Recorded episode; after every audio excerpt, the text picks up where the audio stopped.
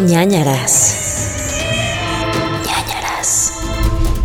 Hey amigos, ¿cómo están? Bienvenidos a ñañaras, el podcast de terror que da risa. Yo soy Paula del Castillo, me acompaña Gerudito para hablarles de terror y comedia al mismo tiempo. Qué profesional eres, de verdad. Cada día me sorprendes más. Cada episodio se me cae la baba con ese profesionalismo de podcast que manejas en este día. Así es, así es. Eh, volvemos contigo al estudio, Joaquín. Sí, sí. Ay, de todas maneras, sí nos tardamos un poco en contestar. Te iba a decir, imagínate que nos tardáramos horas en contestar, pero eso nos pasa de todas maneras. Sí, sí, nos tardamos porque el Zoom no te da inmediatamente la risa. No es instantáneo, amigos. Oye, a ver, suspiro ¿Y ese nada. suspiro ¿Qué que nos cosas? ibas a contar? Muchas Qué cosas. Es fabuloso, no sé por qué dije fabuloso, pero es fabuloso cuando estás en una conversación y ya no sabes qué decir y nada más dices, ay, qué cosas. Yo lo digo todo el tiempo, pero ya se me quedó como. Ya es un instinto y todo el tiempo digo, ay, qué cosas. Pero Sí. no es. Siento que es a partir de cierta edad y ya se te queda por toda tu vida. Ay, qué O sea, cosas. dices a partir de los 22 que tengo, ¿sabes? Sí. Ok. ¿Sabes? Perfecto. Porque yo soy súper centennial para Eres siempre. un. No, no. We odio, are chavorrucos. odio esa palabra chavarooks. I hate the chavarrook word. Oye, quería platicarles algo, Platícanos. pero ya no sé qué era. Seguramente de quién es el podcast favorito o algo así. Es el podcast favorito de Changoleón. No sé si sabías esto. Eh, ¿Sí? ¿Seguro? Ajá. Sí, ¿por qué? ¿Changoleón sigue vivo? Samuel González Quirós, alias El Changoleón, que hoy en día consta con 79 años y fue ¿Sigue vivo? Yo pensé que ya... ¿No? Ay. eh, y siento. aparecía con Facundo en varios programas, dijo que, eh, pues eso, nada, que era su... Tiene una página de Wikipedia, o sea, el Changoleón tiene una página de Wikipedia, yo no. Yo también ya lo estoy googleando. O sea, Changoleón. ¿Qué pedo? ¿Qué pedo con que el changoleón es más como que relevante en el mundo que cualquiera de nosotros dos y este podcast? O sea, que no, Sí. gente, no puede alguien Bueno, hacer... no, ¿Qué? ahora que estás hablando del changoleón, estás sacando mi pasado con Jaime Duende. Tuviste un pasado con Jaime Duende, muy Tengo un sexual. pasado con Jaime Duende. Es tu ex. Siempre Jaime me Duende. persigue. Pero X es un sketch y no sé por qué la gente así de repente lo descubren por ahí el sketch. como, Y como que me lo echan así como, saliste con Jaime Duende. Sí, pero o sea, como- no sé, no sé, debería darme pena o por qué me lo dicen No. así. No entiendo. Es un No, no sketch. sé. Es actuación, amigos. Como que luego se les olvida a la gente que hacemos muchas de las cosas estúpidas que hacemos por eso. O sea, que sabemos lo que estamos haciendo. Y es como que, ay, no manches, saliste en tal cosa. Pues sí, fue a propósito. Sí. Pero sí, Pues sí, Jaime Duende. sí, salía en un, un- un sketch y me daba unos besos el Jaime Duende. Te daba unos becerros bien fuertes. Supongo que por eso dicen como de, "Ah, No ¿por están qué? acostumbrados. Pero pues, o sea, le di como un pseudo beso a una botarga. Bueno, es una cabeza como de Sí. piñata. No Sí. entiendo cuál es el problema. Pero bueno, me acordé ahorita que decías de Changoleón. El changoleón, que estoy viendo que vive en Acapulco. Y yo mañana mismo me voy a Acapulco, amigos. Entonces voy a buscar el changoleón. No Ujú. importa el COVID. No, la verdad no lo voy a buscar. Pero como que ojo abierto, ¿sabes? Para ver si por ahí en la costera Miguel Alemán aparece el changoleón. Para quien no lo conozca, es un. Me está... Perdón, este, acabas de hablar en el expediente secreto que van a escuchar el jueves los patroñers de algo sobre que la risa te puede lastimar y yo como sigo con, o sea, ya se re- ya me recuperé de mis muelas, pero como que todavía me duele un poco la mandíbula y como que digo, no es como que me estoy riendo todo el día en mi día a día. Y ahorita me estás haciendo reír y me está doliendo la mandíbula. Y es que además el expediente secreto Ñe, del que acabamos de grabar estuvo chistoso. Hubo muchas risas. Sí, De risa y rice. estuvimos de cotorrisa. De, co- de Ah, no, nos van a Este- demandar por copyright. Y la gente los va a demandar por hacerlos reír. Se enterarán de eso en el jueves del expediente secreto de Ñe. Para quien no sepa de qué estamos hablando, si ustedes se meten a patreon.com, diagonal nanaras podcast, ahí aparece pues como un, pues, una página, ¿no? Donde tú le puedes Una meter- plataforma. Ah, gracias. Y tú le puedes meter dinerito y con ese dinerito tienes acceso a estos expedientes secretos ñ, que son diferentes a los que hacemos en estos episodios, pero son muy divertidos y también tienen otras cosas. Y además hay otros beneficios como lives y cosas así, ¿no? Y sí, y están buenos los expedientes. Hablamos hoy de justo eso, de datos interesantes que yo no sabía sobre la risa, pero que dan un poco de miedo. Y también de un hombre sonriente, Un hombre muy muy tétrico sonriente. en las noches. Ok. Nuestro pequeño comercial. ¿Qué te iba a platicar? Te iba a platicar. Ah, sí, es que. Ah, ya, ya me acordé que te iba a decir. Ya, recordé lo que les iba a decir a todos. Que nos llegó un mensaje. ¿De quién? A la cuenta de Nianiaras. Que ¿Es, algo preocupante? No, no es algo preocupante. ya lo perdí. Ay, no, ya lo borraste. No, no lo borré, nunca los borro, pero siempre los pierdo, ¿sabes? A ver, voy a buscar. ¿Pero a cuál cuenta? Creo que fue en Instagram, pero ya, ya vi por qué no me está saliendo, porque... Mm. Permítanme, amigos. Disculpen, me dispensen estos momentos de no lucidez que estamos teniendo, pero... ¿Sabes qué me encantó el meme ese de que decían, seguro piensan que los ñañers hablamos todo el día de asesinos y exorcismos y demonios? Y luego, bueno, no era un meme, más bien alguien nos puso en Twitter y decía, y en realidad los ñañers, y era como un screenshot del grupo de ñañers y que alguien puso un meme de calamardo que decía, ¿cómo hacen las calaveras? Chumbalaca, chumbalaca. Y dije, ay, sí, nos representa. La neta sí, somos. Bueno, ya no lo encuentro, perdón a la persona que lo haya hecho, pero el punto es que una mujer nos puso, tal vez fue en Facebook. Esperen, esperen, esperen, porque sí podría ser en Facebook. Tal vez fue en Facebook. Yo lo estoy cagando todo el día, todo el día, amigos. No he juntado mi mierda ni un poquito. ¡Júntala! Junta tu mierda, Gerudito. Junta, hashtag junta tu mierda, Gerudito. Oye, no he mencionado nada en mi fondo. Es que les estaba ah, mencionando en el Enge Files y aquí se me fue el pedo. Pero si están viendo esto en YouTube, notarán que tengo un nuevo fondo muy hermoso y como si fuera de fiesta infantil de Halloween. Pero es que como estoy en tema de transición de hogar, no tengo un set. Así que compré una pantalla verde y ahora les podré poner aquí como fondos divertidos. Me dijo Geru que ahora quiere que el próximo sea una nave espacial. Sí, una nave espacial o show and tell. O sea, que conforme vas contando el caso, vayamos viendo las imágenes. Como presentación de PowerPoint. Exacto, eso me gusta, eso me hace feliz. Puedo hacerlo. Ya encontré, era en Facebook, amigos. Lo siento. Discúlpenme este lapsus brutus que tuve. Eso es súper de tía, ¿no? Decir lapsus brutus, ¿lo habías escuchado? Yo siempre lo digo. Soy. Uh, ¿Por qué? De repente estoy en stream y lo quiero decir, pero luego digo, no, es una palabra muy de tía, no lo Somos super tías. Nos convertimos en aquello que juramos destruir, Paula. Lapsus Brutus. Es de Miriam Sandoval y dice lo siguiente: Estoy escuchando su capítulo 54 y les quiero contar algo que pasó en mi casa con respecto a los ángeles que comentaban que invocas. ¿Te acuerdas de que dijimos? Ajá, sí, sí, sí. Que se eh, movían las flores. Ajá. Dice que su mamá, una amiga suya, le invitó a participar en eso de recibir ángeles y que hacían como una cadena y se los iban pasando. Lo que platicamos, ¿no? De eso de los ángeles de la novia de Peña Nieto. Dice, total, que ese día que nos tocaba recibirlos, dieron las indicaciones de los rezos y eso que tenía que hacer y también se tenía que dejar una puerta abierta de la casa para dejarlos pasar. Y nosotros teníamos la puerta de la terraza abierta y es como una ñañarita, pero no ñañarita. Y mi mamá hizo todo lo que tenía que hacer y así, pero ese día hacía mucho aire y yo cerré la puerta. Como a los 10 minutos que la cerré, se escuchó que tocaran, eh, tocaban en esa puerta a la cual nadie de afuera tenía acceso. Entonces yo me asusté y dije, no, no voy a abrir de nuevo. Y volvieron a tocar. Y me asusté más y le dije a mi mamá y me dijo que eran Los Ángeles, que por qué le había cerrado. Yo la verdad no creo que haya sido eso y sí me dio ñañeritas. O sea, la mamá sí les abrió. O sea, la mamá hizo el ritual este de invocación a Los Ángeles, que de nuevo, gente, no hagan rituales de invocación si no están 100% seguros de lo que están invocando. O sea, gente, ¿qué pedo? ¿Cómo saben que no están invocando algo más que no es un ángel? O sea, no. Entonces, la mamá hizo esto porque la amiga le dijo, invoca a tus ángeles o invoca a los ángeles, te los voy a pasar, te los mando esta semana. Y la mujer lo invocó, pero tienes que dejar la puerta abierta. Y la hija, Miriam, cerró la puerta de la terraza, pero de repente empezó a escuchar que... Así que tocaban. Y entonces dijo, no, ni madres, no voy a abrir. Y no, abrió, lo cual lo hizo muy bien. Miriam, estoy contigo, te apoyamos, haces muy bien. Defiende a tu familia de esas invocaciones. Y dile a tu mamá que deje de invocar cosas que no tiene ni idea. Y ya, se me hizo muy interesante esa historia y me recordó a lo que platicábamos hace un par de Ay, no, no, no, no, no.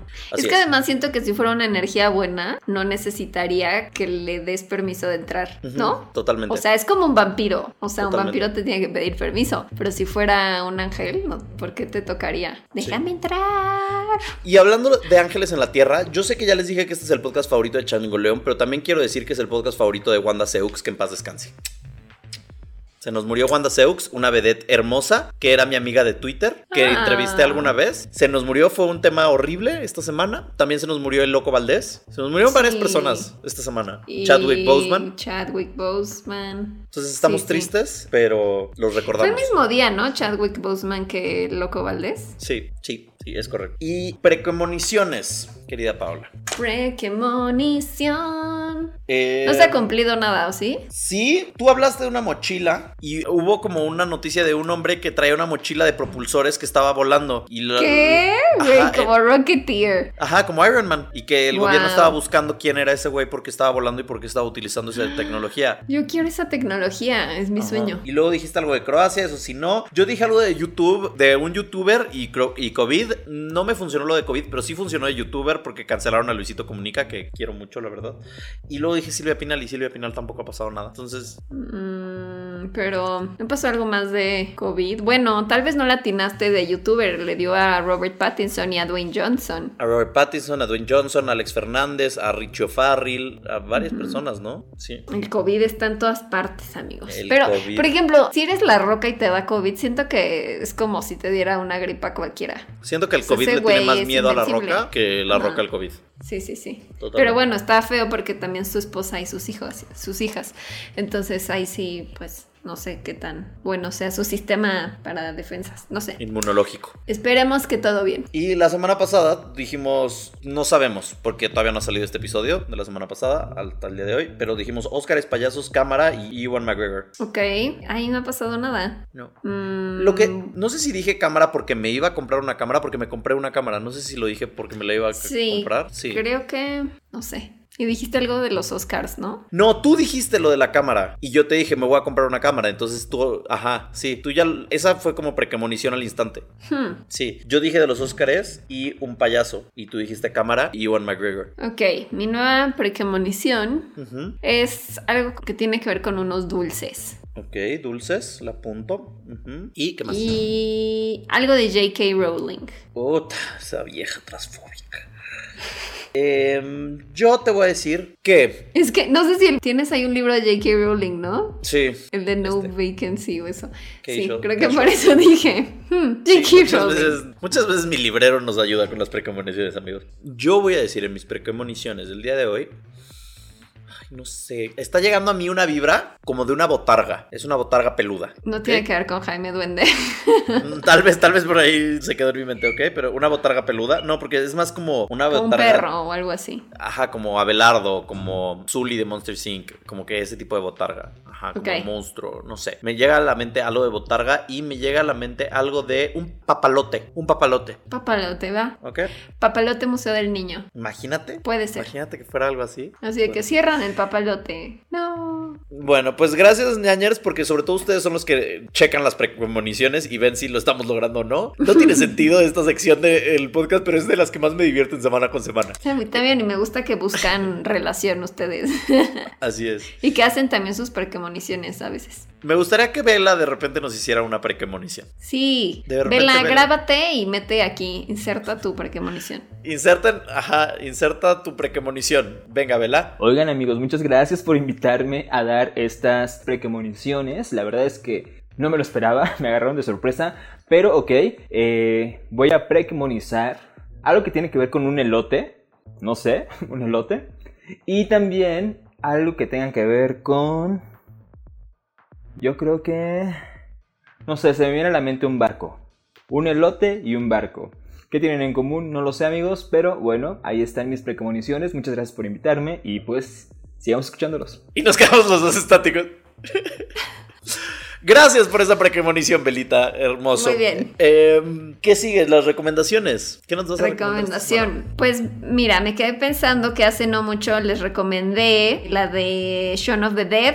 Así que creo que me voy a echar la trilogía completa de? ¿Corneto? de Corneto, que es esta trilogía de películas. Es como una antología, porque no tienen que ver una con la otra. Básicamente, como lo único que las une es que en las tres sale alguno de los personajes comiendo un corneto, literal, un helado. Y son de Edgar Wright, que más recientemente dirigió Baby Driver. Salen, igual que en Shaun of the Dead, salen como protagonistas Simon Pegg y Nick Frost. Y la primera, pues, es de zombies. Esta segunda, Hot Fuzz, es más bien una película como de mm, body cop, o sea, como de policías, de este tipo de relación de arma mortal, por ejemplo. De hecho, en España le pusieron arma fatal. En español en México se llama Super Policías. Y, o sea, es básicamente Simon Pegg es un policía que lo cambian a un pequeño pueblo en el que realmente no pasa nada y entonces le parece como súper aburrido ser un policía ahí porque pues no, no sucede algo como en las grandes ciudades, pero de pronto descubre que están sucediendo cosas muy extrañas en ese pueblito y pues es como un misterio que da como un giro después y no les voy a decir más para no spoilear, pero si no la han visto es muy buena, es comedia, pero también tiene ahí como unos tonos ahí como de suspenso, thriller y está muy buena y es la segunda parte de esta trilogía. Y ya luego les recomiendo la tercera o bueno, la, bus- la buscan en Google y ya.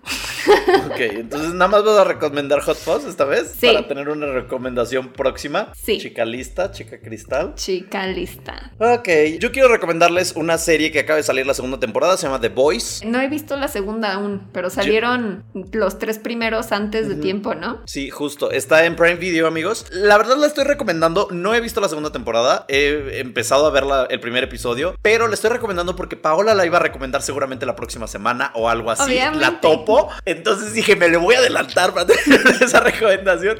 ¿Qué tal que lo hubiera recomendado hoy? Tengo una backup, tengo una recomendación Ah, backup ok, que voy a hacer la próxima semana por cualquier cosa. Estaba listo. Pero acaba de salir la segunda temporada, amigos. Neta, es una gozada. Pau es la más extraordinaria del mundo y sabe de superhéroes lo que yo nunca en la vida voy a saber. Pero me fascina que está basada en esta novela gráfica de The Voice y me fascina que es como lo más Irreverente. oscuro, irreverente, humor negro, totalmente. Pero sí siento que es un parteaguas en cuanto a las historias de cómics y, bueno, de novelas gráficas y de superhéroes en específico en cuanto a televisión. O sea, la primera escena de toda la temporada, de toda la serie, hay como de que galones de sangre. Nada más con eso les digo todo. O sea, entonces... Pero además es como humor negro, o sea, porque en esa primera escena como que te choquea, pero también te da mucha risa, que es como neta pasó no, eso. no entiendes lo que acaba de pasar, no entiendes. Y eso como que pone el tono de cómo es toda la serie. Y es una serie muy bien hecha porque creo que responden a la pregunta, ¿qué pasaría si los superhéroes no son tan buenos como pensamos que son? Y realmente tienen sus propias agendas personales. Y es una serie sasa, o sea, no se la pueden perder de verdad. De lo mejor que yo he visto en Prime Video ever. O sea, en toda mi vida, ¿no? Sí. Entonces, eh, se las recomiendo. The Voice, no sé, creo que en español también se llama The Voice, ¿no? no Sí, no- The no tiene- Los chicos, no, solo se llama The Boys. Ajá, y salió la segunda temporada. Ya, como dijo Pau, tienen tres episodios ahorita arriba, pero para cuando lean esto ya van a tener cuatro. Y salen cada viernes. Entonces, como que quieren generar en nosotros este Game of Thrones esco, en donde tengamos que estar ansiando cada nuevo episodio. Y ya, Sí. se los recomiendo mucho. Muy buena, muy divertida, medio oscura, violenta, irreverente. Buena recomendación. Eso. Y Eso. eso, me volví regio en un segundo, ¿viste? Eso. Eso, eso, el castillo. Pues vamos con, con lo que sigue, ¿no? Vamos a tu caso. Ahí Vamos no a sé caso. hablar así. No, yo tampoco. Estoy hablando como de rancho, como de pueblo, no, en vez de regio. Los regios Como que ¿cómo se te atora la voz ahí. Es que así hablan como de que vamos, jálale la leche en la vaca y que vamos con el becerro. ¿Te gusta? Ya sabes, como de que. Jálale la leche a la vaca. Sí, pues la ordeña a la vaca, jálale la, la chiche a la vaca. La ubre. La ubre. Los, ¿Cómo hablan los regios? Así, Sacas, así, lo güey. hiciste bien. No, no, los regios hablan como de que así, güey. Eh, güey. Eh, güey, pues vamos a los casos, güey. Jalas. Jalas, no jalas. Jalo. Ya, perdón, Vamos. discúlpenme. Bye. Paola, Genudito. te voy a contar un caso el día de hoy. Bien Cuéntamelo ya. Fue como de Los Miserables. Sí. Cuéntamelo ya. Cuéntamelo ya. No puedo esperar. La duda me carcome. Ay, qué bonito estuvo eso. ¿Ves? Y tú diciendo, tú diciendo que no podías rapear. Cuando puedes recitar bellamente cual Broadway. Puedo, sí, puedo más Broadway que rap. Dana Paola ve de lejos esta conversación. El día de hoy nos vamos a ir todos juntos. Vamos. Juntos. Cierren los ojos. Vámonos a 1912. No mames. ¿Es el Titanic esa época? Voy a hablarles del Titán. No, no es cierto, imagínate. Ok. Ah, no, esa es Mujer Casos de Piedra. Y yo, ¿qué pedo con el mashup? Oye, sería un gran remix. Ajá. Mujer Casos con My Heart Will Go On. Me gusta. El punto es que el día de hoy nos vamos a 1912. Sí, creo que el Titanic fue en 1912 o 1914. Una de las dos. Eh, Vamos a ir a Louisiana, en Estados Unidos. Específicamente al mes de agosto. Luis y Ana. De Luis y Ana. Louisiana. Ah, Luisiana. A Luisiana, de donde mi Britney. Sí. En Estados Unidos, vamos a agosto, donde vamos a conocer a los Dunbar. Los Dunbar eran una familia típica norteamericana que incluía a Percy y Leslie. Percy y Leslie eran los papás, ¿no? Percy el papá, Leslie la mamá. Y tenían tres hijos, entre los que se encontraba su pequeño hijo Robert. ¿ok? Un día, en agosto, deciden ir a pescar al lago Swayze, como Patrick Como Swayze. Patrick Swayze. Sí, y pues más que el lago era un pantano, era como una zona pantanosa, pero ellos fueron a pescar, fueron a pasar el día, dijeron vamos ahí a tomar un día familiar, ¿no? Felizotes de la vida acampando, que haciendo sus frijoles en lata, que su fogata, que su bombón, que su s'more, cuando de repente, ¿y dónde está Robert? Aplican la de Home Alone. ¡Ah!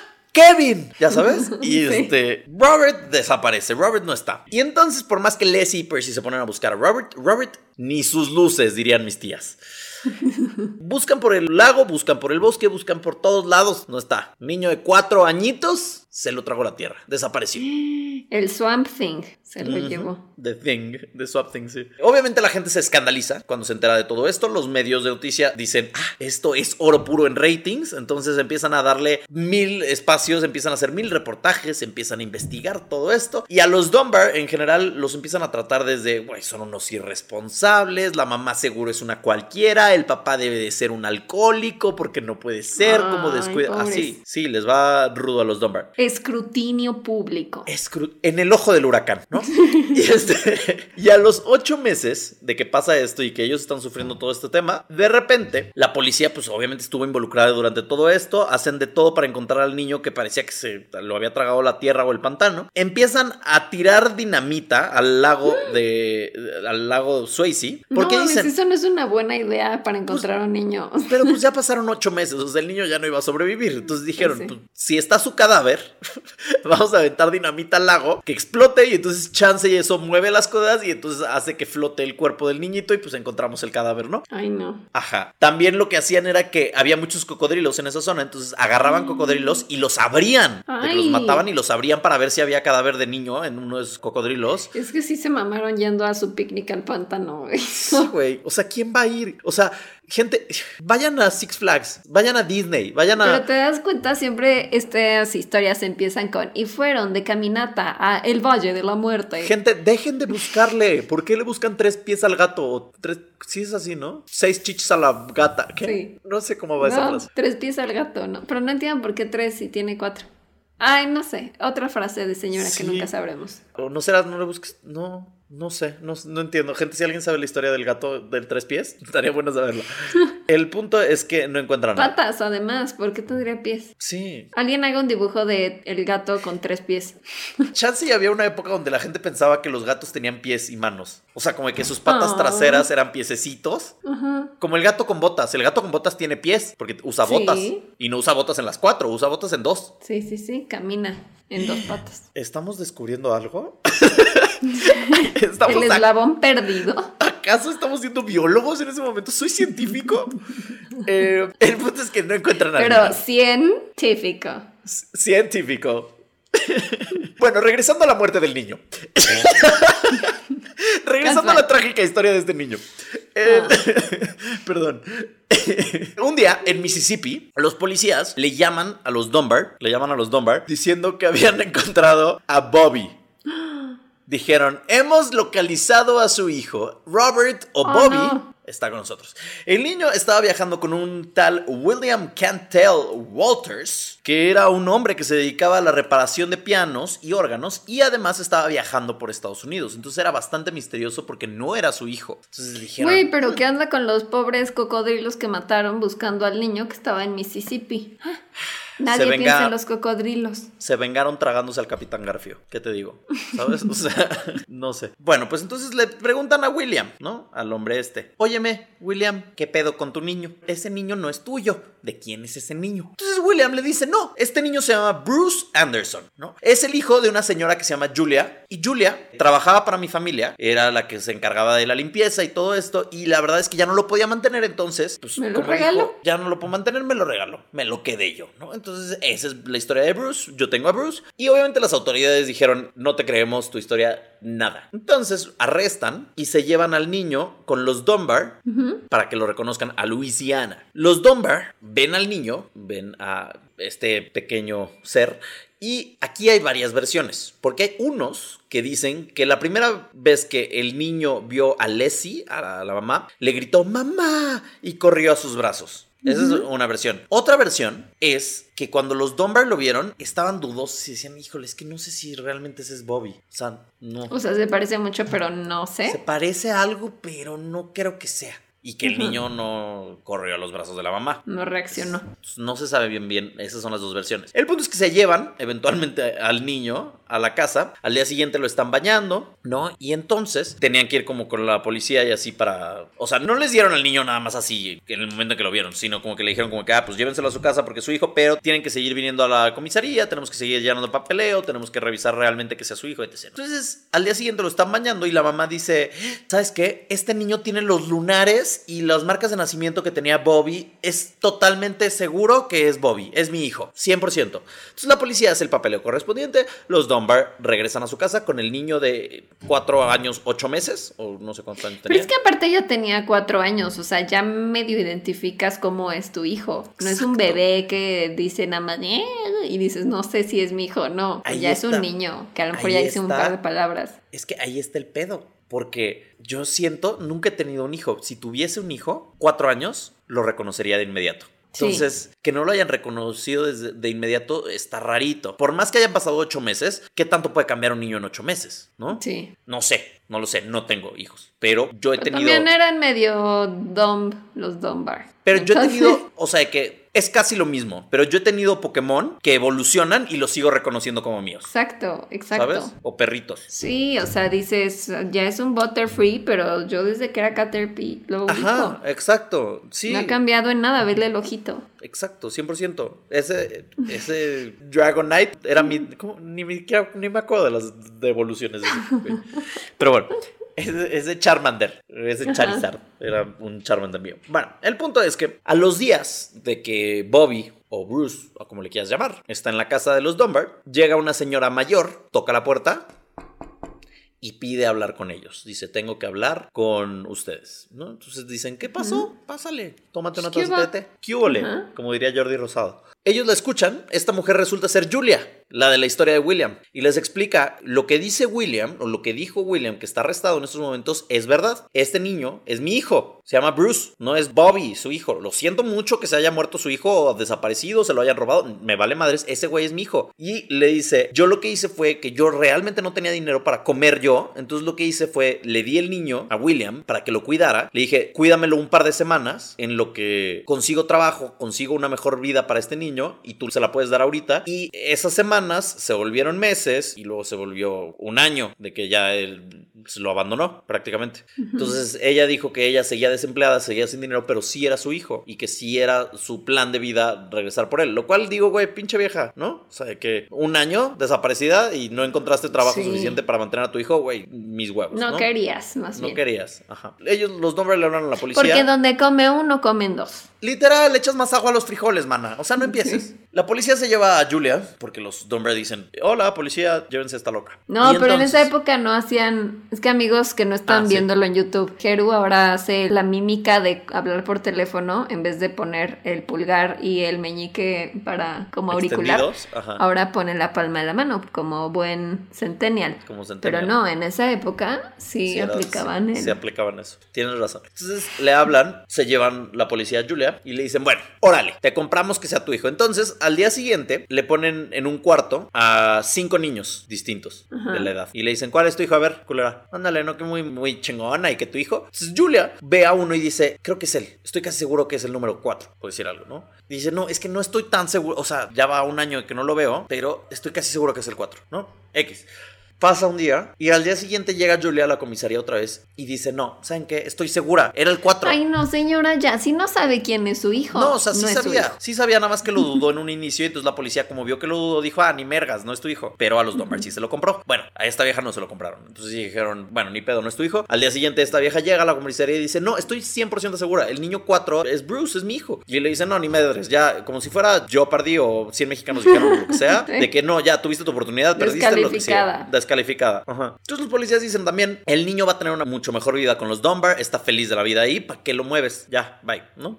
Tienen un mega juicio. Todos deciden que el niño era Bobby Dunbar y no era Bruce Campbell. Entonces se lo dejan a los Dunbar. Pero Bruce Campbell, como el de Sam Raimi de Evil Dead, se llama igual. Mira, no, se llama Bruce Anderson y yo le estoy diciendo Bruce Campbell por el de Evil Dead. Pero Y yo, wow, será Pero- su historia de gracias. origen. Gracias Su biografía. Bruce Anderson, era Bruce Anderson, pero es que se me quedó el Campbell por Evil Dead, obviamente.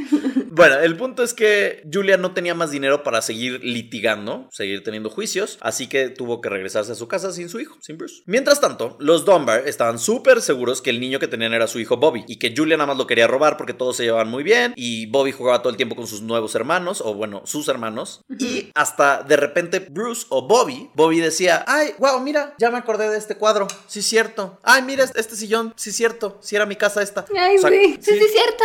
O Sí, sea, digo- me acuerdo de esta mancha en el tapete, sí, Ajá, sí, cierto. ajá. Literal empezó a recordar como detalles de la casa, entonces fue como de que es Bobby, es Bobby, a la chingada. No hay duda de esto. Con todo esto acusan a William de secuestro, pasa dos años en la cárcel por haber cometido el- ese crimen. ¿Por qué hay? No sabes si realmente es cierto o no. Porque siento que el señor nada más quiso ayudar al niño, ¿no? Puede ser, o puede ser que sea un secuestrador y que Todos Julia son también lo sea. inocentes hasta que se demuestre lo contrario. ¿Tú qué crees? ¿Tú qué crees? ¿Que es Bruce o que Yo es Bobby? siento que es Bruce. Ok, perfecto, vemos. Se está infiltrando. Les voy a dar la respuesta, o sea, no es un caso abierto, este es un caso cerrado. Sí, este, o sea, sí vamos a tener una resolución al final de este caso, amigos. Sí sabremos si es Bruce o Bobby. Bueno, pasados años, su abogado se pone las pilas a los dos años y vuelven a hacer como una, otro juicio como para decir, güey, no, no, él no lo robó, esto, si acaso lo robó Julia o lo que sea, pero no hay pedo. Entonces, como ya lleva dos años de condena, el juzgado dice, ¿sabes qué? En vez de que hagamos otro proceso legal, otro juicio, etc., ya, libéralo a la chingada, ya. Entonces, lo liberan, William sigue con su vida, William hasta que muere dice que él era inocente y que él, o sea, no secuestró al niño, ese niño era Bruce, según él. Los Dunbar, por otro lado, estaban felices de la vida porque tenían a su hijo de vuelta y cada vez decían, no, es que es Bobby, o sea, sí es nuestro hijo, la verdad, estoy seguro. No había duda en los Dunbar. Creció con los Dunbar durante toda su vida, Bobby. Se casó, tuvo cuatro hijos y falleció en 1966. Ok. Bobby, obviamente, sabía toda la historia de su desaparición y el secuestro y todo lo que había pasado, pero Bobby siempre dijo, yo no soy Bruce, yo soy Bobby Dunbar. O sea, que estoy seguro, ¿sabes? O sea, ellos son mis papás. Pero ¿cómo se acordaba? O sea, Pues, pues no sé. creces con esa información, pero no creo que él se acuerde de qué pasó realmente. Pues eso. Tú a huevo quieres que sea Bruce. Es lo que estoy Yo entendiendo. creo que es Bruce. Es que cómo apareció en otro estado. Pues se lo robaron en el pantano. ¿Cómo? Ay, sí. Así, ven, niño. Lo agarras, lo subes a una camioneta. Prim. Tiene cuatro años, vale madres. Bueno. De los cuatro hijos de Bobby, ¿ok? Esto empieza a ser un tema 100 años de soledad, familia, Macondo, toda esta cosa, ¿ok? De que les voy a Ah. empezar a contar de descendientes. De los cuatro hijos de Bobby, ¿ok? O Bruce, como le quieras llamar, ellos tuvieron más hijos, ¿ok? Segunda generación. Entre ellos se encontraron Margaret y Robbie Dunbar, nietos de Bobby. En 1999, Robbie fallece en un accidente de avión y Margaret, que es la hermana, estaba devastada por su hermano, ¿no? Lo estaba pasando fatal. Entonces lo que sucede es que el papá de Margaret, o sea, el hijo de Bobby, lo que hace es que le da un álbum lleno de recortes, periódicos, información sobre la desaparición y el secuestro de su abuelo, o sea, de Bobby.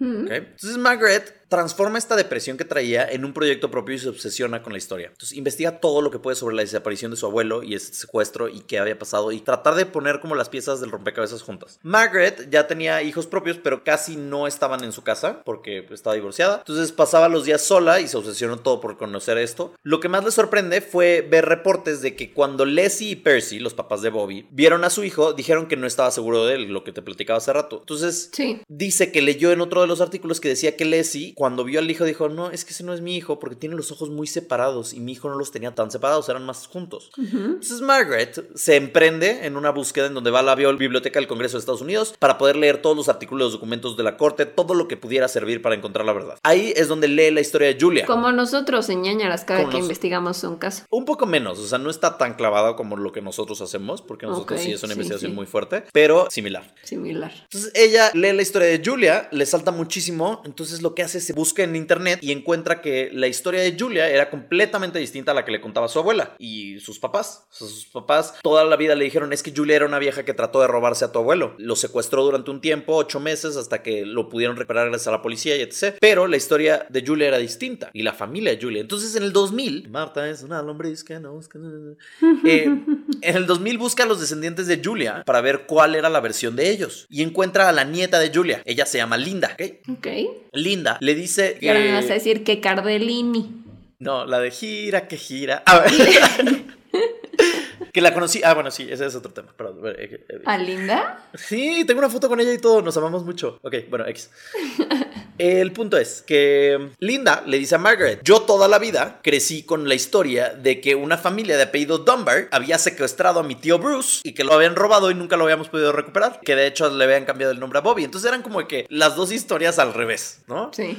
Y pues la familia de Julia, los hijos de Julia. No tenían mucho dinero. Eran una familia un poco pobre. Entonces eran personas con poco dinero, eran personas religiosas, eran personas conservadoras, ayudaban mucho en su comunidad. Entonces eran buenas personas. Entonces fue como, oh, ok, no son malas personas. Yo me imaginaba que la, la familia de Julia serían villanos y no. Entonces le dijeron que una vez Bobby, cuando estaba grande, durante su vida fue a visitarlos y que platicó con sus hermanos durante unos minutos y luego se fue. O sea, que llegó al pueblo y habló con ellos y habló con sus familiares, entre comillas, y, y los hermanos como que se les saltó mucho y se dieron cuenta que era Bobby o Bruce, ¿no? Entonces Margaret le pregunta a su tío, su tío le confirma esta información y le dice, sí, sí, pasó alguna vez que nos detuvimos alguna vez para que tu abuelo viera su familia, entre comillas, ¿no? O los que lo trataron de robar o secuestrar. Sí. En este momento, Margaret y Linda ya se volvieron compañeras de investigación, compañeras de búsqueda, eran prácticamente inseparables y encuentran a las nietas de William, que es la tercera persona en esta historia. William Ok. el que fue acusado, ¿ok? O sea, el que yo digo que pobre, que porque Ajá. solo quería ayudar al niño. entonces estamos hablando ya de la nieta de William, la nieta de Bobby o Bruce y la nieta de Julia. ¿ok?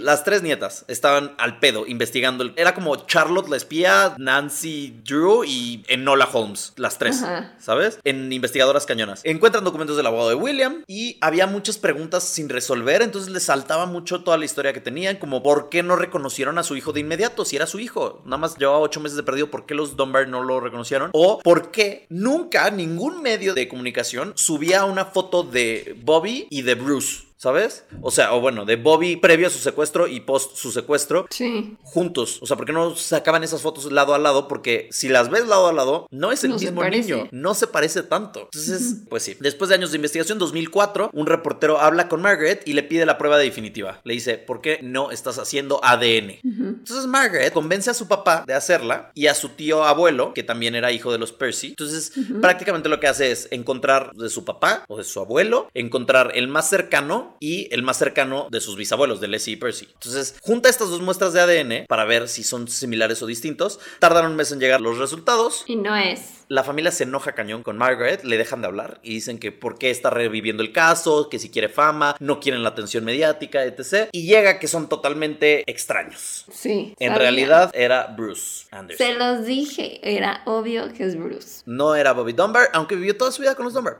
Esta noticia logró que los Anderson, familia de Julia y real familia de Margaret, aunque ella no lo sabía, la hicieran totalmente parte de la familia, la quieren mucho hasta la fecha. Y los familiares de William también le agradecieron muchísimo porque limpiaron el nombre de su abuelo, que todo el mundo decía que era un secuestrador, estuvo en la cárcel y todo. Y gracias a esta prueba de ADN se demostró que él no estaba diciendo mentiras, que él estaba diciendo la verdad. sí sí estaba era ayudando al niño. Sí estaba ayudando al niño. Era una buena persona y lo metieron dos años a la cárcel. Y hasta que Mm. se murió nunca se limpió su nombre, hasta el 2004. Como te digo, los familiares de Margaret le dejaron de hablar, ¿no? O sea, es incómoda la relación que tienen hoy en día. Y Margaret dijo que cree que el verdadero Bobby Dunbar se ahogó en el pantano o fue comido Pues por un cocodrilo y... Ay, Nunca se entonces supo sí, pobres cocodrilos. Así es. Sí eran los culpables.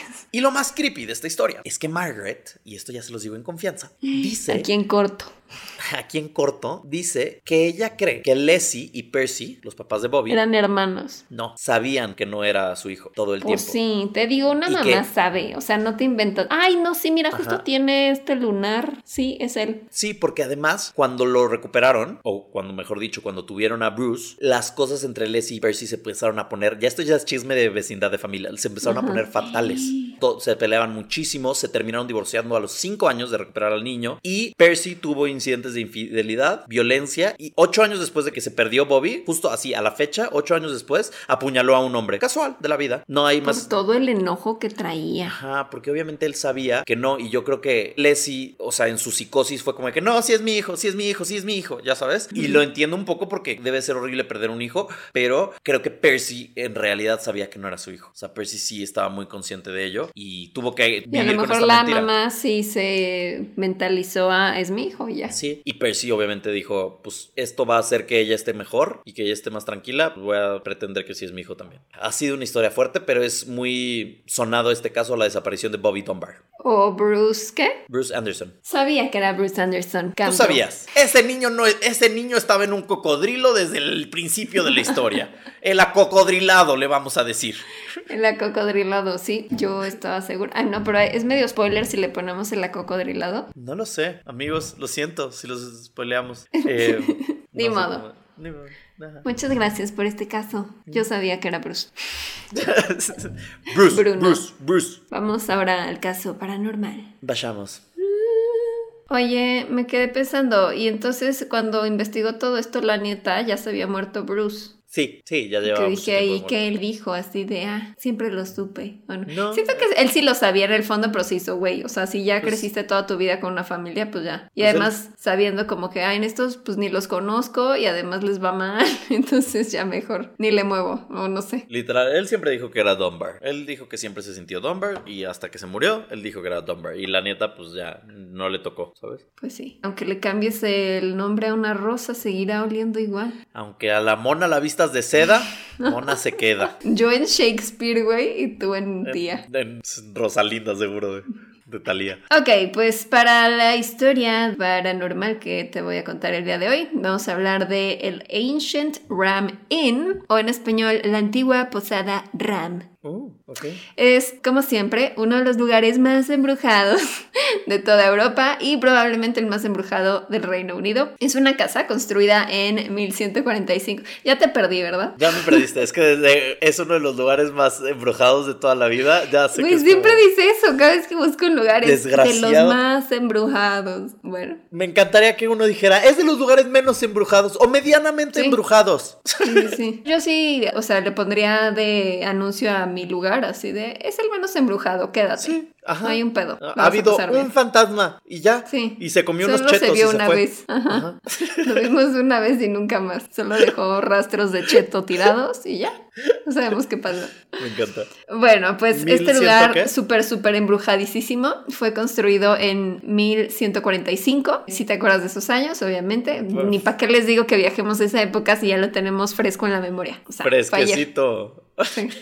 Y pues bueno, durante los años ha servido principalmente como un pub, como un bar, y también como una posada bed and breakfast, de estos lugares que pues literalmente te dan un cuartito, desayuno y ya, una posada literal. Se encuentra en un pequeño pueblo llamado Wotton Under Edge en Gloucestershire, en el sureste del Reino Unido. Se cree que la propiedad original era mucho más grande que el edificio que queda hoy en día y ha sido propiedad de varias personas durante los años. Primero fue propiedad de la iglesia de St. Mary, que es una iglesia que está en este pueblo, y la construyeron porque iba a servir como alojamiento para los esclavos y los obreros que trabajarían en la construcción de la iglesia. Pero antes de que esta casa fuera construida, hace 5000 años, se cree que la zona en la que se encuentra, en ese terreno, era utilizado como un cementerio pagano. Ya sabemos que no es bueno construir encima de un cementerio. Ay, ¿Qué no. hemos aprendido? ¿Qué hemos aprendido en este podcast? No construyan arriba de cementerios. Si No. su hijo se golpea la cabeza de pequeño, puede ser un Cuidado. asesino. O sea, No le den mascotas. no le den mascotas. Mm-mm, porque Ok. puede practicar con ellas. Y bueno, no solo eso, después sirvió para, o sea, después de ser alojamiento para los esclavos y los trabajadores, construyeron la iglesia, quedó muy bonita y todo, y luego sirvió para alojar a los obispos locales, y por ello una de las habitaciones de esta casa tiene el nombre del cuarto de los obispos o Bishop's Room. En la zona del bar de la casa se encuentran los restos de un sistema de túneles que se cree que conectaba a esta casa con la iglesia. Se me hace muy cool tener un sistema de túneles subterráneo Sí, debajo de tu uno. casa. Yo también. ¿A dónde te llevaría? Estaba pensando como a la tiendita. A una pizzería. Mm. O sea, pensaba como al, al Oxxo, ¿sabes? Como al Seven. Pero estaría bueno, sí, de que se me antojó una vampirito, que ya me dijiste que ya no sabe igual, pero bueno. Sí, amigos, perdón, no les platiqué de esa decepción. Probé la nueva Mm. Vampiro, la paleta de, ¿qué es? ¿Holanda? ¿O ¿Qué sé? Y la No hemos sabemos. alabado mucho en este podcast. Amigos, probé, horrible. No es la misma de antes. Pero no será que más bien tenías un recuerdo de tus papilas gustativas eran diferentes cuando eras no, niño. no creo, porque la otra que decimos siempre, la, la de lápiz de color. Era completamente grosella, ¿no? Y ahora es como uva grosella. No, es que creo que era al revés. Yo creo que era como mucha grosella y poquita uva. Y ahora creo que es al revés. Creo que ahora es Sí. mucha uva y poca grosella y no es el mismo. O sea, como que esa, esa medida no funciona. Esa combinación, ese ratio no funciona. A ratio. ese ratio. Bueno, con los años se empezó a rumorar que asustaban en esta casa. O sea, seguimos todavía en la época de que medieval en 1145. Entonces ya como que decían, no, pues es que ahí como que asustan. Entonces mandaron al obispo de la época de Gloucestershire, que se llamaba John Yates, y fue convocado para exorcizar el lugar, pero no lo logró y dijo que era el lugar más maligno que ha visitado en su vida. Él lo anunció mejor que más embrujado. Él dijo, es el más maligno. Y, y- ¿Y cuántos lugares malignos Ajá, ha visitado? exacto, Nos porque está dando un advertising falso. O sea, no- Sí. no, no puedes asegurar cuántos has visitado. o sea, si yo voy a un exorcismo y me da mucho miedo y luego digo es el peor exorcismo al que he ido en mi vida, pues es el único, ¿sabes? Entonces también es el mejor exorcismo. Entonces no hay una tabla de comparación. Me está preocupando esto. No hay una tabla Sí. de comparación. Necesitamos Están exagerando. instituir una tabla donde diga ranking de niveles de lugares embrujados. Bueno, sí, sí creo que sí pueden tener razón porque se cree que hay 20 fantasmas en la casa. No es muy grande, es una casa mediana y tiene 20 fantasmas. Se han visto muchos fantasmas en este lugar, incluyendo a uno de los antiguos dueños, a sus dos hijas. También es frecuente la aparición de una mujer llamada Elizabeth, la cual se cree que fue asesinada y enterrada debajo del bar. También han visto a una niña llamada Rosie, que también creen que fue asesinada ahí. Y también han visto a una sacerdotisa. En el cuarto de los obispos. No sé, pero me, me llamó la atención que es sacerdotisa y hablamos de una sacerdotisa hace poco. El cuarto de los obispos es el más embrujado de la casa y Típico. se ha visto típica, o sea, la casa más embrujada, el cuarto más embrujado, el cuarto de los obispos. En ese cuarto han visto todo tipo de actividad paranormal, incluyendo el fantasma de un caballero, pero me pregunto si está así de que con su armadura o qué, o cómo saben que O- es un caballero. O chance nada más Así se de, refiere- hola, soy Sir Lancelot, ¿o qué? O chance nada más es como muy caballero de que en vez de asustarte te Caballeroso. abre la puerta. Ajá. Ah, es una persona caballerosa, sí. Ajá. O sea, de que ya te vas a dormir y te abre las sábanas de la cama, ¿sabes? Sí, me cae bien. Me gustaría uno de esos fantasmas, sí. Eso Un sí. fantasma caballeroso. Es lindo. También, ah, bueno, estos son como los más preocupantes. Hay dos espíritus lujuriosos. Hay un Ah. incubo y un sucubo. Mm. Me gusta que hay de los dos, para que nadie salga no parchado. Sí, que si no ubican amigos, pues esto es básicamente un ente maligno que pues puede abusar sexualmente de ti. Que le gusta ser el frutifantástico espiritual. Ajá, entonces el incubo es masculino y el sucubo es femenino. Y también han visto el fantasma de una joven mujer colgada del techo y a unos monjes. O sea, hay Eso de sí- todo. Eso sí me da miedo. Bueno, o sea, todo. La verdad, de todo me da miedo, pero la mujer colgada.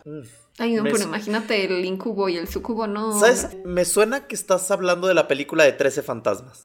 Sí. Ay, era buena, a mí me gustaba. No le Salía ese güey que salía de Shaggy, ¿cómo se llama? Acabo de hablar de él hace poco. Salía en Scream también él, ¿no? Sí, sí, sí. Como sí, que tuvo su racha y luego desapareció. Se habla ahorita en Good Girls o Bad Girls, ¿cómo se llama? No sé. Matthew Lillard, Matthew Lillard se llama. Ese güey, sí. Y sale en la ahorita está saliendo en la de Ah, ¿sigue haciendo cosas? Es que no lo he Sí, a ver. está saliendo en la de Good Girls, siempre se me vuelve el nombre. Mm. Good Girls, está en Netflix, está muy buena esa serie también. Es de unas mujeres que se meten en ¿Son buenas? el crimen organizado. Ajá, que son mamás de casa y se meten en crimen organizado y en drogas por X o Y razón. El punto es, sí, sí. Trece fantasmas. 13 fantasmas, hay que recomendarla pronto. Ya tenemos Sí. una nueva recomendación, la voy a apuntar. Me gustaba mucho esa peli.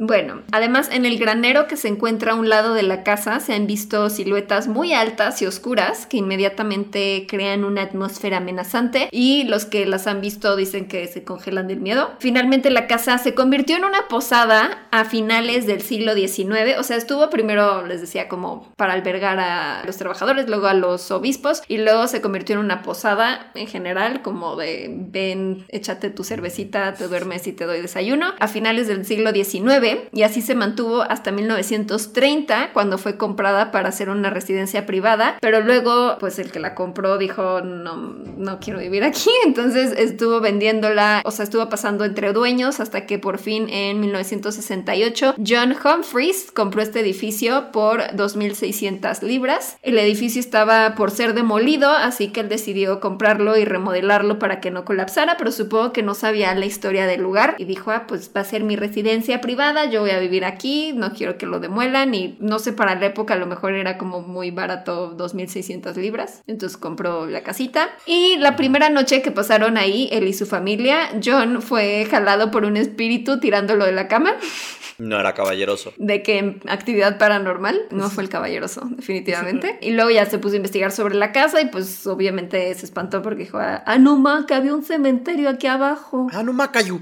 Ya la cagué, ya lo compré. Y un día dijo, bueno, pues vamos a hacer algunas remodelaciones, iban a remodelar la cocina y así, y de pronto empiezan a excavar y encuentran huesos humanos y cuchillos enterrados. Entonces, pues se cree que además de que era un cementerio pagano, hacían rituales en donde sacrificaban a niños Mamón. ahí abajo de la casa. Entonces como que pues encontraron esto y dijeron, "Mm, mejor la volvemos a enterrar. Y ya como que dijeron, después de profanar esa tumba, la verdad es que no queríamos seguir excavando porque no queríamos ver qué más había y también no sé si eso como que alebreste más a los espíritus porque estás desenterrándolos a los cuerpos. Entonces dejaron todo como estaba y ya no le volvieron a hacer ninguna remodelación a la casa y, o sea, si ves fotos, pues es como un edificio medieval que se ve bastante antiguo y derrumbado de varias partes. O sea, y hoy en día está desocupado. No, o sea, este señor lo compró en el 68 y bueno, espera, ahorita te cuento, no me voy Ok, a adelantar. ok, perdón, perdón. Intentaron mantener esta casa justo, o sea, como que este güey dijo, ah, pues, pues bueno, aquí espantan, pero pues ahora que hago ya la compré. Pero dijo, "Bueno, hay que tratar de mantenerlo otra vez como posada y que sea medio hotel y que la gente venga aquí, pero obviamente nadie se quería quedar a dormir, entonces dijeron, bueno, pues hay que enfocarlo al tema paranormal y como que lo anunciamos de ven y quédate en el cuarto embrujado. Y entonces desde hace varios años, pues es más bien eso, o sea, como de que van a investigar y se quedan a dormir para eso. John dijo que nunca iba a ninguna parte de la casa sin su Biblia, o sea, de que, güey, voy al baño y me llevo mi Biblia. Pero, o sea, ¿qué vas a hacer? ¿Le vas a recitar algo? Y. Pues supongo que sí, pero es que eso no es vida, ¿no? No. Estás yendo a todos no. lados en tu propia casa con tu Biblia Pero a lo mejor ya no le alcanzaba para comprar otra casa. o otras Biblias. Otra Biblia. ¿Por qué no tienes una Biblia en cada cuarto de tu casa? Entonces no tienes que Exacto. caminar con tu Biblia, ¿sabes? O La sea, puedes te- usar para aventársela al fantasma. ¿Qué le pasa? ¿Qué le pasa a un fantasma si le avientas una Biblia? Yo supongo que sí les pasa algo. Pues lo atraviesa ya, ¿no? No, porque es un libro sagrado. Si fuera un libro normal, sí lo atraviesa, pero chance y la Biblia sí les hace Pero algo. si no es un, o sea, un demonio tal vez, no sé, pero un fantasma. Tal vez solo es un alma en pena de un niño, no es malo, solo está atorado, ¿no? No sé.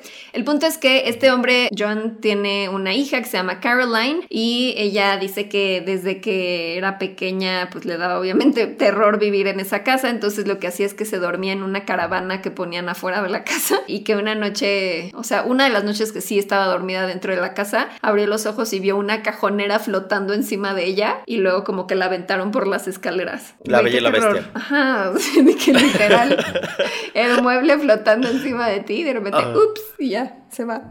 No manches. Este, pero no mames, ¿qué? O sea, ¿se le iban a aventar encima de la cabeza o qué? What?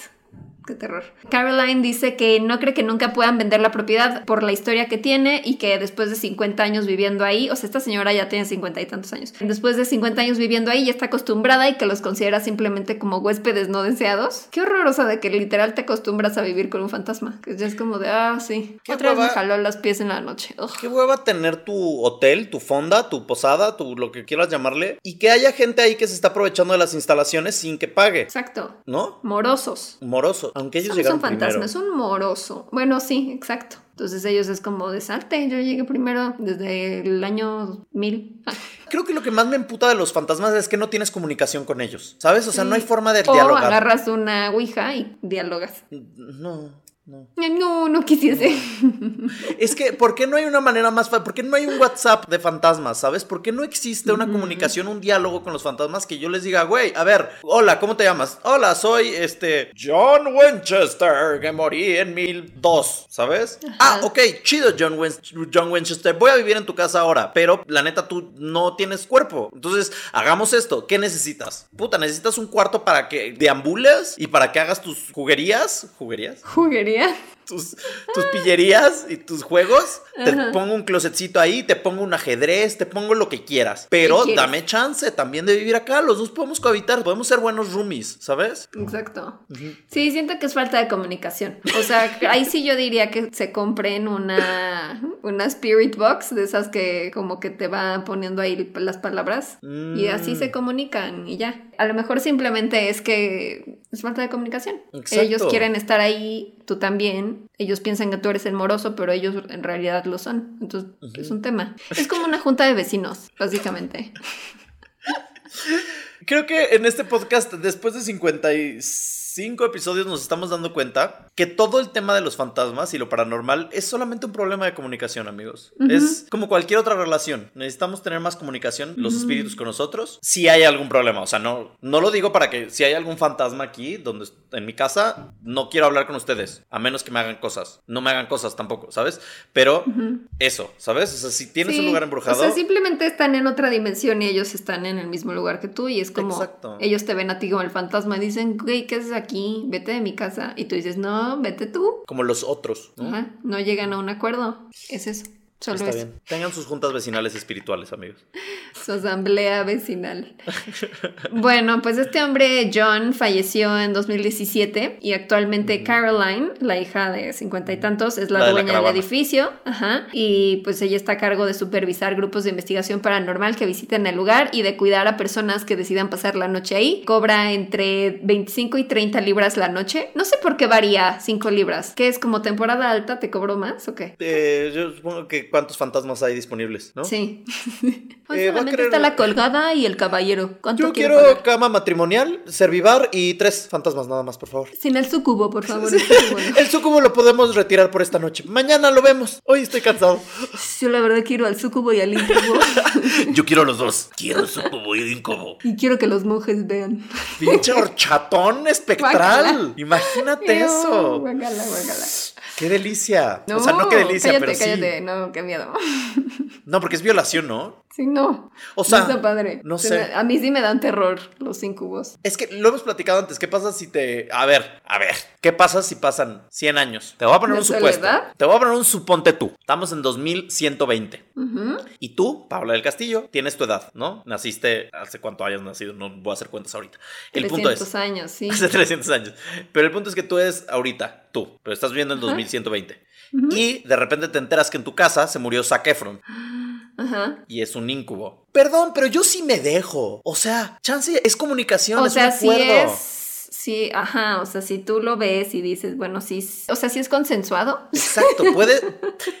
si tú Creo- lo aceptas. creo que el pero tema si de- es una. O si es un abuso, ¿no? ¿No? Aunque sea saque Creo que el tema del día es ese. ¿Ustedes creen que pueda existir consenso entre un humano y un fantasma y un espíritu? Pues es como lo que decías de las chavitas fans de BTS y así que andaban ahí invocando no sé qué cosas. sí, es cierto. No, no, no, no, no. No, amigos, no. Ok, podemos continuar, perdón. Bueno, Los que se han quedado ahí generalmente huyen a mitad de la noche. Se creen muy salsas, pero al final no. Y esta vieja vive en la caravana de enfrente, todavía no se queda en la casa. Es que ya no sé, porque en- entre las fotos estaba viendo un reportaje ahí como de BBC o no sé, y salía, o de Guardian, quién sabe, y salían fotos y salía, por ejemplo, ahí su cuarto, ahí atascado de libros. Me dio un poco de cringe la casa, o sea, porque sí se ve como muy antigua y como muebles viejos y todo arrumbado y medio como acumuladora. Según yo ya vive dentro de la casa, porque además dijo eso de, pues son como huéspedes no deseados. Creo que nada más cuando era niña hacía lo de que se dormía fuera en la caravana y ya luego dijo, bueno, ya,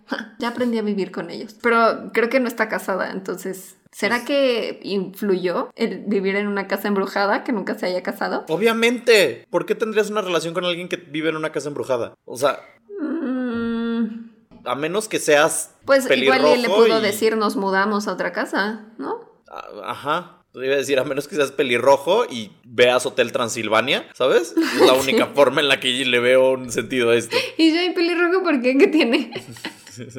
Ron Whitley. Bueno, el punto es que estas personas que se han quedado y huyen a mitad de la noche han reportado muchos que han visto muebles salir volando en su habitación, han dicho que han visto una pequeña niña caminando por los pasillos, también han escuchado los gritos desesperados de un niño, pero lo peor es que algunos dicen que han sido empujados a la cama por el incubo, Uh. lo no, no, que no, que no está Digo, bien.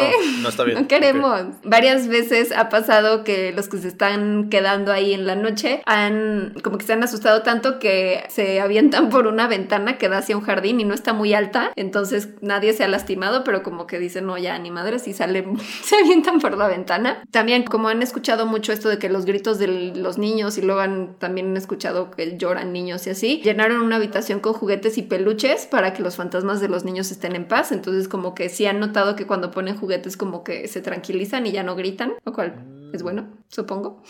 ¿Por qué no les contratan una niñera o algo así? De que la nana fine, así de ya llegué. Pónganle un Switch. Mrs. Doubtfire. Pónganle un, pónganle un Monopoly, pónganle un rompecabezas a los niños y que se tarden horas ahí. Un sudoku. En grabaciones han captado la voz de un hombre diciendo ¡Largo de aquí! Uh. Seguido del grito del niño. Uh. Pobrecito. Lo de la sacerdotisa dicen que la han visto sentada en uno de los cuartos, que han visto objetos que se mueven y que giran, lo de los llantos de los niños. Y el terreno en el que se encuentra la casa está en una intersección entre dos líneas ley, lo cual investigué que son alineaciones de distintos lugares de interés geográfico e histórico y se cree que estos lugares tienen un alto nivel de energía espiritual. O sea, al parecer es como de si por una donde había un camino antiguamente y luego ya quitaron ese camino, pero quedan como estas intersecciones de energía o algo así, de donde pasaban ciertos caminos o si había algún monumento lo que sea. Y de hecho, al ver este lugar en un mapa, puedes trazar una línea recta directamente de esta casa hasta Stonehenge. Que de hecho dije, ah, es un buen tema para que hablemos luego de Stonehenge. Porque hay, eso sí es como demasiada información, pero es- está interesante. Según la leyenda, Stonehenge tiene energía que viaja a través de líneas ley para alimentar el poder paranormal que se encuentra en esta posada, en la Wow. Ancient Ram Inn. Entonces está cool eso, porque es como su fuente de poder. Su- sus pilas, doble A. Ajá, y ahí se recarga y por eso se alimenta la casa de actividad paranormal con sus 20 fantasmitas. Y esa es la historia de la antigua posada Ram. Wow. No me, no me dormiría ahí, la verdad. No quisiese. ¿Dirías que la fantasma súcubo de la casa Ram es una ramera? Otra vez, pero que sea desértica. Oh, sí. Este. Qué miedo esta casa. Eh, sí se- fíjate que siento que esta casa está más embrujada que otras. O sea que la de Australia, por la de. Australia. Ajá, justo estaba pensando en la de Australia. La de Australia no me dio tanto miedo como esta. Sí, O sea- no, esta está más de terror. Y además como es tan antigua, o sea, si ves fotos, sí, esta sí se ve de que, o sea, casita medieval como de La Bella y la Bestia. Bueno, eso no, no es que crea yo que La Bella y la Bestia es época medieval, y yo, ¿qué? ¿Qué? pero ya sabes, como una casita Sí. así como, no sé cómo describirla. Busquen fotitos Busquen fotos para que Pau no, deje- no diga tonterías. Para que y yo ya no sepa qué decir aquí. Ay, no estoy entendiendo la de la iluminación, como que de repente me veo muy oscura y luego muy... y se empieza a quitar el green screen. Ajá, y luego te ves roja y así, pero pues son Sí. cajes del oficio. Siento, Estamos en transición, amigos. Dense de santos que la mujer puede grabar. Eso es Sí. ya un paso increíble. Y además el podcast, el punto es que sea audio. Entonces, perdón si el video no está tan padre. Bueno, pues muchas gracias por esa historia. Pues te quiero Eh, decir muchas felicidades. Muchas felicidades, muchas gracias, Gracias. y mucha suerte a la... ¿Cómo se llama? Caroline Caroline. Iba a decir Catherine. Humphreys. Caroline, muchas gracias. Coraline, Caroline, ¿cómo te llamas? Coraline. Caroline. Y suerte. ¿no? Ya tenemos las ñañaritas. ¿Ya? Perfecto. ¿Ya estás? Adelante. Adelante, empieza y en lo que lo dices. A ver, esta se titula Mi visión, premonición del futuro y mi alma fuera de mi cuerpo. Hola, Pau y Gerudito, soy Luis Fernando Ramírez de Monterrey. Primero que nada, acabo de descubrir el podcast hace dos semanas y estoy siendo hiper fan. Muchas gracias. Eh, aunque ya era fan de ustedes por sus canales de YouTube. Para entrar en contexto, yo perdí temporalmente la habilidad de moverme después de haber recibido un balazo en la cabeza. ¡Oh, oh my god! ¡Ay! ¡Qué fuerte! heavy hardcore empezaste. Ajá. Ok. Recibido un balazo en la cabeza en enero de 2017. Sorry si lo cuento como si no fuera big deal, pero es que ya me acostumbré. Sí, lo contaste muy Sí. fresh, así de, ah, sí. por cierto. Ay, no estábamos preparados para esto. No. Esperemos que estés mucho mejor ahora. Poco a poco y gracias a terapias fui mejorando hasta poder volver a caminar con ayuda. Qué bueno. A mediados de 2019 yo ya estaba empezando a dar pasos solo pero supervisado. Un día de ese octubre estaba en la cochera de casa de mis abuelos y cuando iba de camino a la camioneta perdí el equilibrio. Mi mamá no alcanzó a agarrarme y me di el madrazo de mi vida. En la cabeza para acabarla. Se movieron algunos tornillos de la cirugía. ¡Ah! De reconstrucción pero nada grave. Ay, no, no. Me No. dolió, me Deja- dolió a mí. Estoy sufriendo muchísimo con esta Yo historia. también. Lo ñañaresco y lo que me da mecho del asunto fue que justo la noche anterior había soñado que me caía idéntico. Solo cambió el fondo de la escena, de mi cochera a la de la casa de mis abuelos. Wow. Wow, ¿Será que el accidente le dio como poderes? Destino final. Y también como Doctor Strange, ¿no? También Sí. algo así. Y lo peor es que el momento de la caída yo lo vi como en el sueño, como espectador en tercera persona. No sé si mi alma se salió de mi cuerpo y luego volví. Mm. Ah, y luego volvió. ¿Volví a entrar o qué onda? Luego tuve un mini blackout que no recuerdo si vi en el sueño. A la fecha no me ha vuelto a pasar, entonces no sé si fue una visión de advertencia, aunque nada útil, o desarrollé e inmediatamente perdí poderes como los de Raven, la de Disney Channel. Super fue Raven. Sí, eso fue todo. Soy su fan, ojalá lean mi caso y saludos a ambos y a los ñañers. Muchas gracias, por esta Gracias. historia, y por qué compartirla. Bueno, qué bueno que estás bien después de un balazo, porque hay mucha gente que no la cuenta, ¿no? Sí, en la cabeza además, qué fuerte. Ay, ay, es que bueno, no sé si quieras contar eso, pero me da De- como curiosidad, sí, o sea, ¿qué, qué pasa en ese momento? No sé, es que no me lo puedo ni imaginar. Ah, es que me- como dijiste que quieras contar ese momento, yo así de que yo, yo. No, ¿qué no, no, o sea que Luis Fernando nos quiera contar más de si se acuerda de algo, si sintió algo.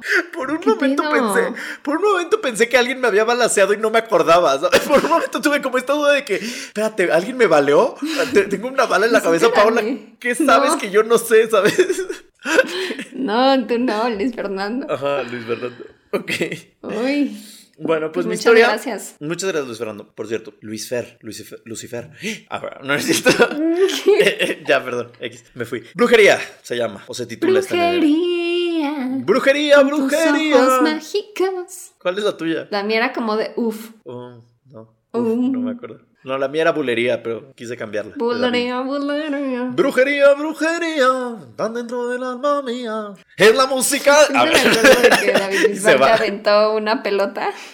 Maldito David Bisbal, lo odio, lo odio, David Bisbal. Bueno, hola, me llamo Irlanda, los escucho siempre en el gym, soy de Durango y soy su super fan. Pues está en. Irlanda. No, se llama ¿Qué Irlanda. dijo? Ah. Y yo como Irlanda o Durango. Estoy, estoy confundida. Ah, Estoy en Irlanda, me llamo Durango. Este, ¿Qué? Se llama Irlanda. Se llama Irlanda. He conocido que- Américas, pero no Irlandas. Yo creo que Irlanda sí he conocido alguna alguna vez. O sea, no conocido, pero conocida de un conocido. X. Irlanda. Resulta que hace como cuatro años tenía una amiga medio rarita, la cual vivía con su mamá y su tía. Ok. Ajá.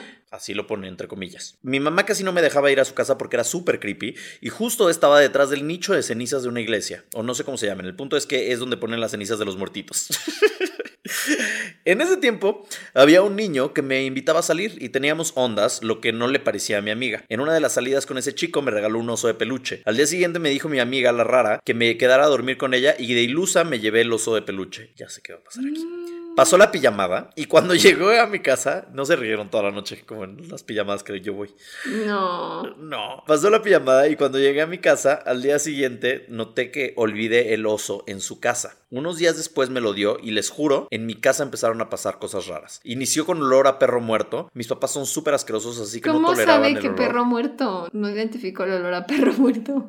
Pues no sé, yo supongo que es bueno, como, un animal muerto, en general. Ajá. Mm, y pensaron que había metido un animal a la casa o algo así. Y literal movieron todos los muebles, pero nunca encontraron nada. Y el olor se hacía más intenso cerca de mi cuarto. Empecé a sentirme cansada, el cabello se me caía y un día desperté con el cabello súper seco como si me lo hubiera planchado con el cabello mojado. Lo terrible fue cuando empecé a tener sueños horribles donde me veía dormida. Eso era muy recurrente. Tenía ojeras enormes. Recuerdo que en uno de esos sueños me estaba viendo dormida como de costumbre, pero frente a mi cama en la pared donde tengo mi tele, vi un animal como gárgola o un reptil negro, solo de acordarme me dan ñañaras, postrado en la pared. Nunca vi su cara porque justo al momento que estaba por voltear para verme, sentí un miedo terrible y desperté. Mi mamá siempre ha sido escéptica y comenzó a preocuparse porque físicamente me veía muy mal. Ya la gota que derramó el vaso fue una noche en la que mi mamá y yo estábamos cenando y le estaba contando que no dormía y me daban dolor de cabeza muy seguido, que vi la cara de mi mamá cambió radicalmente. Esa típica cara de sorpresa y susto. Literal me salió una mosca de la nariz. Ay, no, no, no, no, no, Fuck no, that no, shit. no, no. Pues eso sí pasa en la vida real. Pensé que solo era de película de terror. Pues le pasó a Irlanda. Si le pasa a Irlanda, pasa en la vida real. Una ñañer no me mentiría de esto.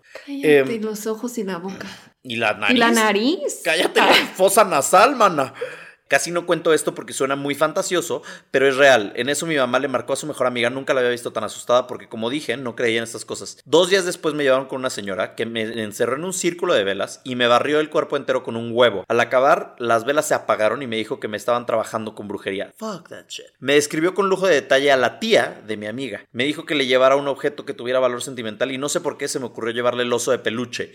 No les miento, abrió el oso delante de mi mamá y de mí y dentro tenía como un huevo gigante de cucaracha. Es lo más asqueroso que he visto. Después de eso todo volvió poco a poco a la normalidad. A esa amiga le dejé de hablar y lo más gracioso es que mi mamá ya no toca ese tema pero ya no acepta regalos de conocidos. ¿Ves? Como nosotros.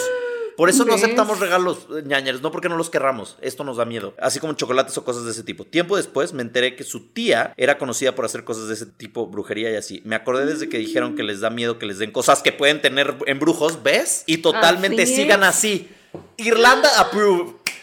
Irlanda aprueba nuestras decisiones y dice, totalmente sigan así. Si pasa y las energías negativas son súper feas. No quiero que les salgan moscas de la nariz, bebés. Los amo. Gracias, Irlanda. Gracias. Y qué horror, Irlanda, porque acabas de traumar a Paola un poco más. Sí, si Paola ya estaba en la- traumada, En la mosca saliendo de la nariz me da mucha ansia. si Palomita, si mi Palomita ya estaba traumada con el tema de los regalos, ahorita Ajá. le acabas de dar la mejor como argumento para que nunca más reciba nada. Ajá, sí, tengo miedo. Pero es que estoy tratando de imaginarme un huevo de cucaracha, nunca he visto uno. Yo tampoco, Pero pero, me, me imaginé una cucaracha gigante así. Yo también. Qué asco. Uy, qué cosa. Ay, ahora me quiero hacer una limpia. ¿No te ¿Te acuer- pasa que lees estas cosas y dices, quiero hacerme una limpia ahora? ¿Te acuerdas cuando te intenté hacer una limpia y no lo hicimos porque nos dio miedo porque no sabíamos hacerlas? Sí. Es que no sé si necesitas hacer como un ritual especial o no sé cómo se hace. Mm, ni yo.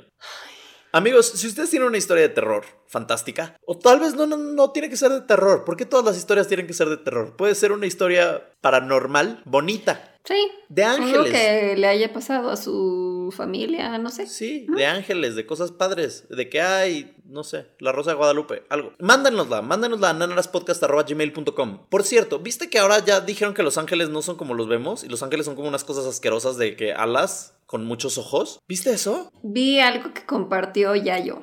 Sí, es que ahora los ángeles y así, según Ay, la Biblia. me estoy ahogando. El punto es que nos manden todo eso. Voy a tratar de hablar yo para que Pau no se nos ahogue. Mándenos todo eso a nanaraspodcast.gmail.com. Acuérdense que estamos en todas las redes sociales como arroba nanaraspodcast. Es muy sencillo, nanaras como ñañaras, pero no aceptamos la ñ. Entonces, N. No aceptamos Podcast. la ñ. No aceptamos la ñ. ¿Por qué no? Porque Instagram y no nos lo permite en Twitter y así. Y les agradeceríamos muchísimo si nos pueden apoyar con algunos pesitos. Esto es a través de Patreon. Patreon.com diagonal Nanaras Podcast. Además de eso, les queremos agradecer muchísimo por estar estos 56 episodios con nosotros. Y los amamos mucho. Los amamos mucho y nos vemos el próximo martes en otro episodio de ñañaras. Adiós, bebés. Adiós. Ay, tu, tu frase para despedir el episodio. Em, ay, no sé. ñañaras, ¿realmente son tus papás? Mm. ñañaras. ¿El incubo se parece a Zac Efron? Los amamos. Adiós, bebés. Bye.